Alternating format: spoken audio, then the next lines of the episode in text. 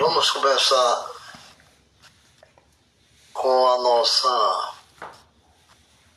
leitura de hoje. É, falar do profeta Jonas, do Velho Testamento. E o profeta Jonas é citado no, no livro de Reis, 2 Reis 14, 25. Esse profeta, ele também ele restituiu o termo de Israel. Desde a entrada de Ramat até o mar da planície, conforme a palavra do Senhor, Deus de Israel, o qual falara pelo ministério do servo, Jonas. Jonas era filho do, do profeta Amitai, o qual é da cidade de Gat. E como todos nós sabemos, né? Jonas é um livro muito citado pelos povo evangélico. Mas não sei se nós vamos compreender um pouco. Nós vamos falar primeiro dar um, um, panorama aqui do que é Jonas. Quem foi Jonas? Por que Jonas? Porque Deus anunciou Jonas. É, o livro de Jonas ele é um livro que cita coisas muito abençoadas. Jonas foi como instrumento de Jesus do Velho Testamento. Como alguém diz que Adão foi o primeiro, é Jesus. Hum, Deus abençoou o povo de Nínive e mandou que Jonas fosse levá-lo a sua palavra, como povo abençoado, se seguisse as coisas que Jonas ensinasse. Jonas ensinava eles. E Jonas foi a Nínive para fazer a vontade do Senhor. O livro de Mateus também fala sobre as boas novas, né? Mas no livro de Jonas tem como autor o próprio Jonas. Ele é sido identificado como aquele Jonas de que se faz menção em 2 Reis 14, 25. Jonas faz menção lá em Reis, que diz assim, e também esse, esse restituiu. Jonas também restituiu os termos de Israel é citado no livro de Segunda Crônica, Segunda Reis. Segunda Reis, na, é, na cidade de Ramat, até o mar da planície, conforme as palavras do Senhor. Era filho do profeta Amitai. E Jonas, como nós falamos agora há pouco, né? Ele é identificado como autor do seu próprio livro. Faz menção na Segunda Reis. Por outro, por outro lado, alguns críticos modernos recusam considerar a obra como uma narração de fato, julgando-as apenas como um conto religioso preparado com fins edificantes depois do exílio. Isto é, porém não se harmoniza com as referências de Jesus a Jonas. Mas esse livro, à exceção do capítulo 24, contém uma simples narrativa. Conta que Jonas, tendo sido enviado no cumprimento de uma missão a Nínive, procurou fugir para Tarse. Mas, sendo surpreendido por uma tempestade ao embarcar nos porões daquele navio, todos ficam apavorados, com medo. Mas Jonas joga sobre ele uma sorte e a escolha caiu sobre Jonas. E Jonas é lançado ao mar, sendo engolido por um grande peixe, em cujo ventre permaneceu pelo espaço de três dias. É o capítulo primeiro. No fim dos três dos quais, pela sua oração fervorosa a Deus, é maravilhosamente salvo, lançado ao mar. Lançado ao mar significa ali Jesus Cristo, Jonas mostrava a missão do Filho de Deus que permaneceria no ventre da terra por três dias quando fosse da sua sepultura. Por três dias Jonas, Jesus ficou no, no, no, no seio da terra, no ventre da terra, aí ressuscitou. É uma analogia falando assim, mas é verdade porque foi assim. E porque Jonas eh, foi lançado ao mar, sendo engolido por um grande peixe, em cujo vento permaneceu por três dias. Né? Isso é o que significa lançado ao mar. Jesus manda que os pescadores lancem suas redes nas águas. O peixe grande, o peixe grande é o símbolo cristão de um peixe que alimentou uma multidão. Esse peixinho que Jesus é compadecido daquela multidão, não tinha o que comer, não tinha dinheiro para comprar, nem aonde comprar. E de repente aparece aqueles peixinhos e ele alimentou milhares de pessoas. Ainda sobrou muito. Cestos que o levaram. E é o que significa esses três peixinhos do grande peixe. Esse peixe significa isso. Como, como Deus novamente o mandasse a Ninife, Jonas partiu. E Anunciou naquela cidade a sua destruição. Jonas anunciava na cidade a destruição. Jonas não pregava a palavra, ele pregava a destruição. Onde tem muitas igrejas que você está dentro dela, eles falam de destruição de céu e de inferno, destruidor, devorador, queimador, laçador. Quer dizer, muitas igrejas pregam medo e Jonas pregava o medo. Mas os ninivitas, acreditando nas suas palavras, ficaram com medo. E jejumam, oram e arrependem-se. Por isso são misericordiamente poupados. Oraram, jejuaram, arrependeram-se. São três coisas que eles fizeram. E João ensinou a eles sobre essa laje que Jonas fazia sobre eles. Imaginando que havia de considerar um falso profeta, desgosta-se daquele ato de divina misericórdia, vendo aquele povo jejuar, arrepender-se e orar. Jonas ficou pensativo e e desejou morrer, porque ele não acreditava que ele era um profeta. E quando deixou a cidade, sentou-se a uma aboboreira. O abrigo, essa aboboreira abriga, mas essa planta seca um pouco, em pouco tempo. Pelo que Jonas se entristece. Jonas se entristeceu. Deus me deu uma sombra nesse deserto, agora tirou. Lembrando que Jesus Cristo fala da figueira. Como exemplo, Jesus fala da figueira. Seu ministério, Jesus fala da figueira. Que dá fruto e a que não dá.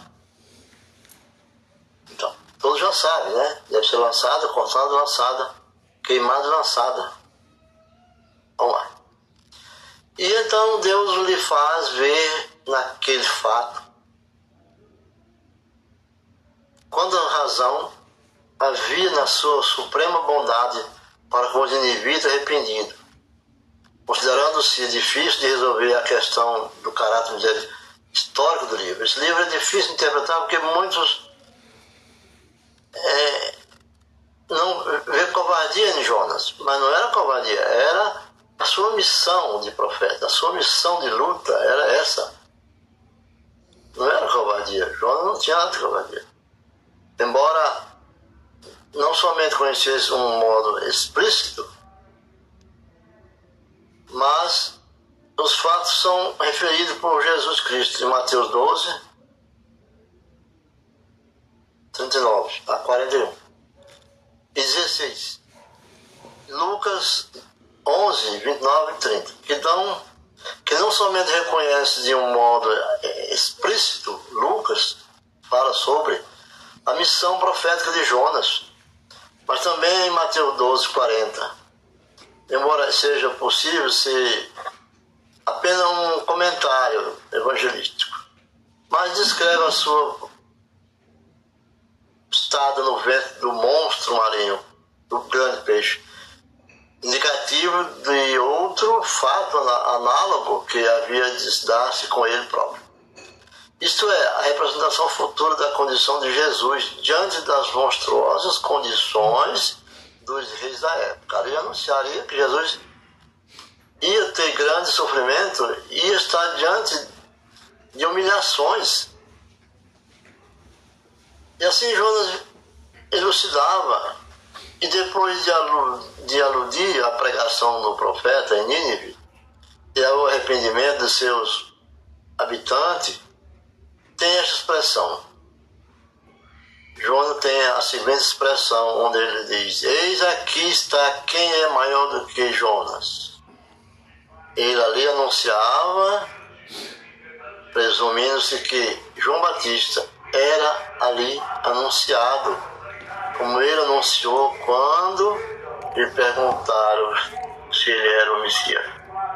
É, João Batista perguntavam se ele era o Messias. Jonas fez o mesmo, diz, eis aqui está quem é maior do que Jonas. Não foi Jonas que fez. Foi o Espírito Santo que habitou em Jonas e converteu aquele povo ao paganismo que eles eram, a porfia que eles eram, coisas que não era de Deus. Nínive era devastada pela desgraça, pela luxúria.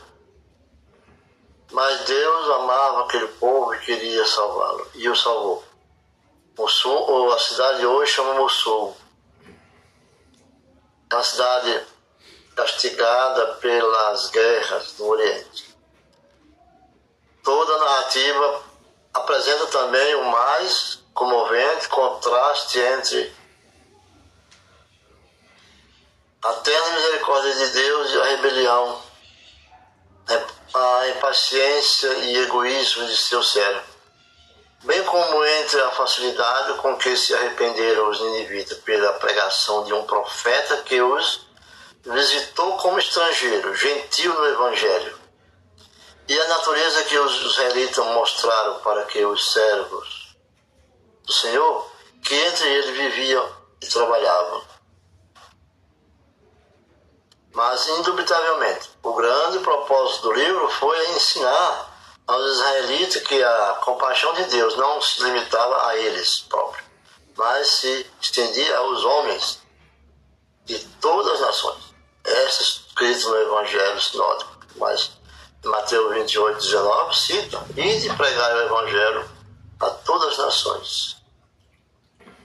Então, porque nós não, não somos mais israelitas, nós hoje somos gentios, pessoas que vivemos na era do tempo da graça. E assim, e assim, Deus formou seu povo. Quero entrar mais numa frase de explanação. Como nós poderemos, porque nós estamos já há vários dias, né?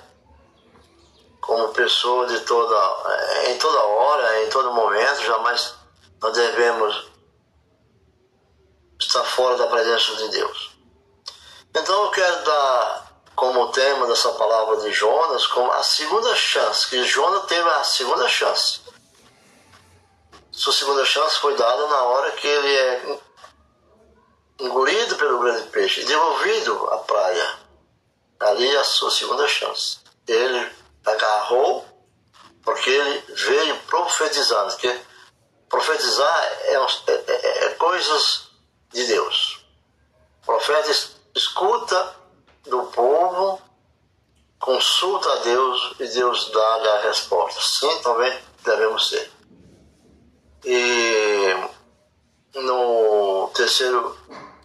Então, como nós falamos aqui, é, a glória de Deus, Pai, Jonas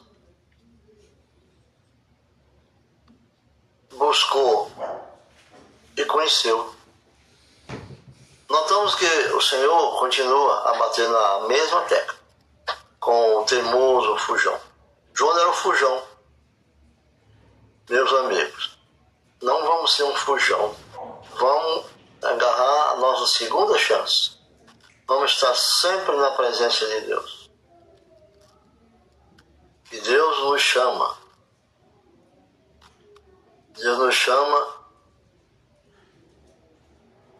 Deus diz, Deus diz, Jona, meu filho, levanta e vai alertar aquele povo antes que seja tarde demais.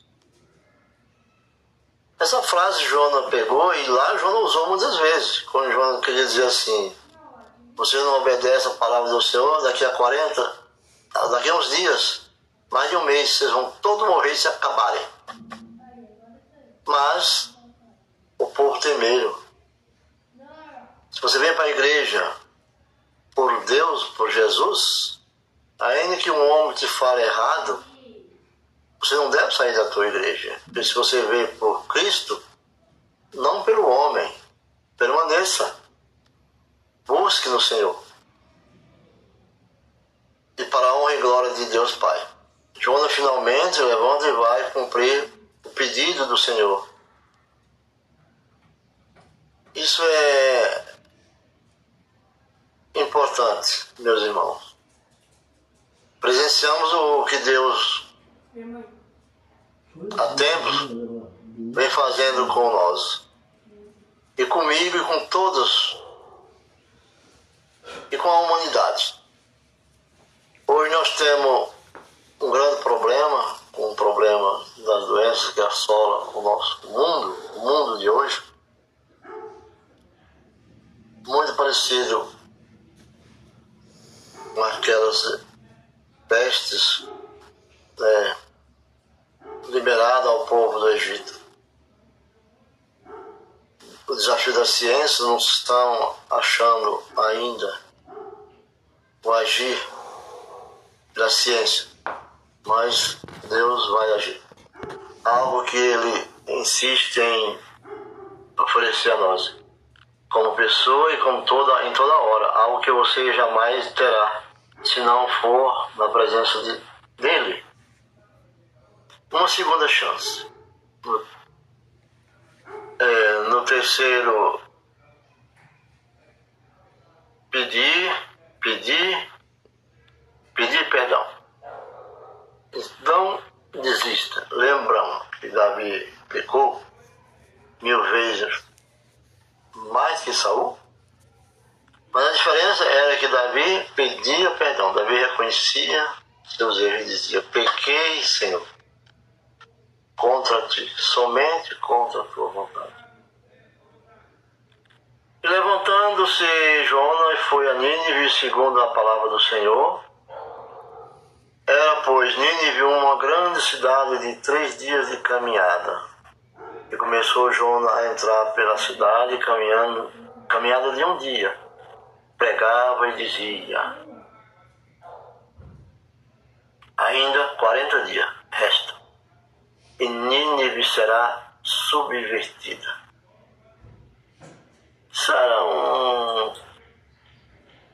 A, anunciada a destruição de um povo. E o povo entrava em pânico. Por exemplo, igreja diz assim, ou você doa isso para uma igreja, para a igreja, ou o devorador vai destruir teu patrimônio. Então Jonas dizia assim, ou você se converte, ou vai ser destruído. A palavra de Jonas era assim. Ou seja, para que se pudesse percorrer toda a cidade, Jonas deveria ter gasto três dias de caminhada. É, olha, de três. Minha gente, mas podemos ver que Jonas caminhou apenas um dia, ou seja, um terço da sua jornada, da sua missão. Pois deveria levar a palavra a todos os habitantes de Nínive. E eu diria mais. Já vi isso em. Cartão Magalu, com 4%